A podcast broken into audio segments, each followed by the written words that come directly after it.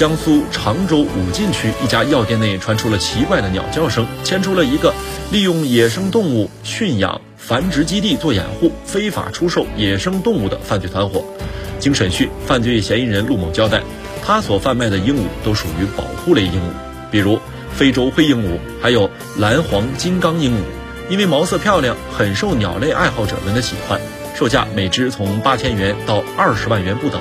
据了解，通过对陆某的审查和对外围搜集证据，估计起码有一两百个人购买了他的鹦鹉。目前，陆某等人已被警方刑事拘留，案件还在进一步审查当中。